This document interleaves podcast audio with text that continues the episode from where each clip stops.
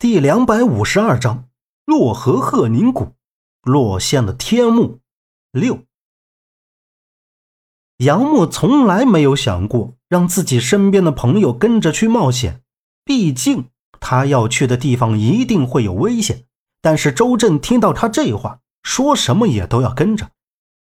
对于周震来说，杨木的事就是他的事。他还说，拿他当朋友，就别把他当外人。然后夏洛伊和左阳这两人也都同意他的话，杨木没有办法，只好答应了他们。话说，对照地图和牛皮笔记本的地形，这洛河七棺墓就在邙山附近。周震开了七个多小时的车，终于到了洛阳城的北面。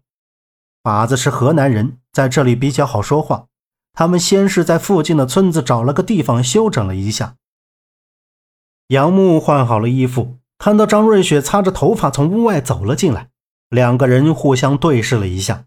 杨木叫住了她：“瑞雪，其实你不用再跟着我一起去找我的父亲了，很感谢你帮了我这么多。”张瑞雪停下擦头发的动作，眼眸中带着泪光，望着缓缓靠近她的杨木，轻声道：“你这是在赶我走吗？别忘了，你还没有报答我。”你的这条命是我救的，你去哪儿，我就跟你到哪儿。杨木当然没有忘记张瑞雪的救命之恩，但眼下他们很可能会面临着很多危险。看着张瑞雪的离开的背影，杨木似乎感觉自己整个人的魂都被他勾了去。半天回过神，张瑞雪是根本不想离开他。第二天，杨木找了附近几个村民打听了洛河河流的具体位置。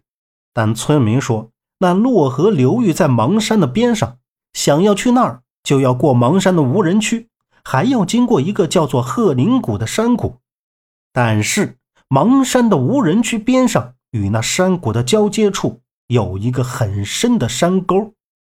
据老村民说，那山沟以前叫做焚人沟，沟的里面没有水流，有的只是一具具焚烧的尸体。这尸体中不仅有人类的，还有一些禽鸟猛兽。那些人类的尸体都是在过山沟的时候，不知道什么原因，在途中就全身燃起了大火，烧成了骨头架子，掉入山沟下面。村里的人都说，那片地里有万年地魂，专门来对付那些心怀不轨的人。人们以讹传讹，更加让人胆颤心惊。后来就再也没有人敢去那里。但是要想去洛河，就必须要过这个坟人沟。杨木让靶子找了一个当地的向导，那人一听说要去洛河，就直摇头，说什么洛河闹鬼，坟人沟更是过不去。靶子听了就恼火，他可是下过不少古墓，去过不少险地的，这些玩意儿他还会怕？说到底，都是有门路可破除的。把子掐断了手里的烟卷，瞪着眼睛，他倒是要看看这焚人沟究竟是什么路子。当天下午，把子不知从哪儿弄来一只活公鸡，左手提着鸡，右手抓着那向导的胳膊，让他给指路，说只要带他们走过无人区，到了焚人沟附近，给他一千块钱，就让他回来。走前。杨木把面包车里所有需要用得上的装备都分到了每个人的手里，还把吃的喝的也都准备了很多。这向导一听有这么多钱，还不用过坟人沟，就痛快的答应了，带着他们就进了芒山。大约走了两个多小时，他们就到了无人区。在无人区的时候，他们兜兜转转的就把西方的红霞给迎了出来，最后。走到一片树林前，向导指着树林后面的山头说：“过了这个树林，就到那坟人沟了。俺就不过去了，你们自己去吧。能不能过去，就看你们自己的了。成了孤魂野鬼，可别来找俺。把钱给俺，俺走了。”把子不耐烦地转过身，从他自己的包里掏出来几百块钱，甩到他的怀里，喝道：“麻溜的，给俺滚蛋！”向导抓起扔到怀里的钱，数了数，眉毛一挑，气哄哄道：“不是吧，老乡，你这钱给的不对呀！差这么多呢？不是说好的一千的吗？还老乡呢？就你这熊逼样子，路都不好好给俺带，给你就不错的了。你这还敢有脸跟俺要钱？走，赶紧走！把子眼珠一瞪，就像要吃了他似的。向导吓得立马收起了钱，撒腿就跑得老远。杨木走过来，看着跑远的向导，这焚人沟就这么吓人？天马上黑了，赶紧走吧。这时，周震和左阳气喘吁吁的从树林里跑了出来。周震来到杨木的旁边，问道：“杨木，那向导人呢？”走了。周震瞅了瞅靶子。叉腰喝道：“走了！我去，杨木，我们被那向导给骗了。树林那边是条大河，大河对面有座山丘，根本没什么山沟子。现在怎么办呢？还是回去是怎么着？”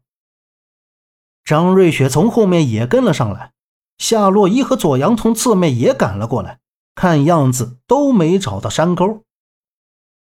杨木扫了扫周围，又看向提着大公鸡的靶子，就见靶子手里的大公鸡咕咕的叫了起来。随着最后一抹红霞落尽，大公鸡的眼睛变得通红，像两颗火球一样。突然，它开始挣扎。靶子发现大公鸡有了异样，用力抓住大公鸡的腿，就看大公鸡的脖子、脑袋一直朝一个方向指着，冲着那个方向不停的叫唤。靶子闭了眼睛，掐指一算，看他的模样，还挺像个阴阳先生。突然，他猛然睁开眼睛，提着大公鸡就奔向那个方向。其他人还没反应过来，靶子就已经不见了人影。只听见远处咕咕咕的鸡叫声，天越来越黑。杨默他们打开手电筒，听着鸡叫声追了过去。当他们追到一处荒地时，鸡叫声是越来越大。只听“轰”的恐怖一声，一团火焰在前面扑闪起来。在火焰的前面还站着一个人，那人就是靶子。杨木他们立即跑上去，全都看着那团烧起来的火焰。杨木侧头。看到靶子眼睛睁得圆圆的，不可思议的也盯着身前那条深深的山沟中的那团熊熊燃烧的火焰。再看向前面，这是一条一米多宽的山沟，对面是一座山，靠近山沟的是一个山洞，黑夜中看不清那山洞里面的情况。左阳探头瞪大眼睛，结巴的喝道：“那、那、那、那是？”是那只大公鸡吗？它，它怎么变成火球了？周震伸着一条胳膊拦在夏洛伊的胸前，洛伊，小心点，别掉下去了。杨木更是震惊，这焚人沟居然这么可怕，真的能把活物焚烧了。他握着手电筒对着山沟里面照着，突然，靶子抬起头仰望着天空，冒出一句话来。玄居恐怖的很，本以为白天起燃，居然不是利用太阳光。本集播讲完毕，感谢您的收听，欢迎您订阅，下次不迷路哦。